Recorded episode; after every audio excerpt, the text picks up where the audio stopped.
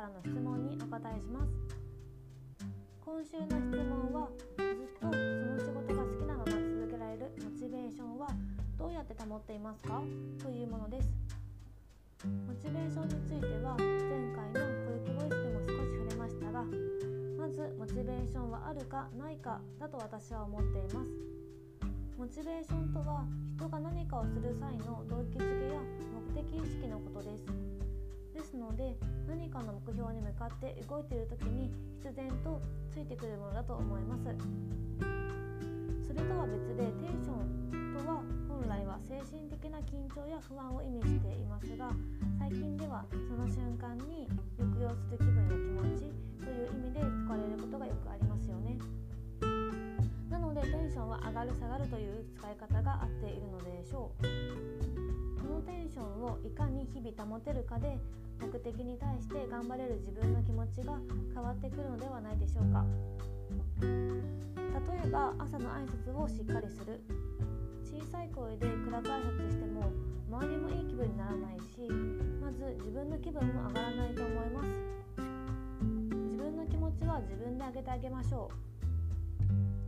朝の挨拶をいつもより少し大きな声でトーンも明るく行ってみるとなんだか爽やかでいい気分でスタートが切れますよ。そういった毎日のルーティンの中の少しの気遣いや思考の変化によって自分の仕事に対する思いが変わってくると思っています。自分のモチベーションを作るのもテンションを上げるのも誰かの行動を変えるのも全て自分ですよ。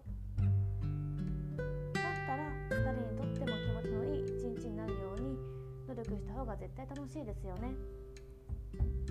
自分で決めて入った会社なら自分で楽しみを見つけて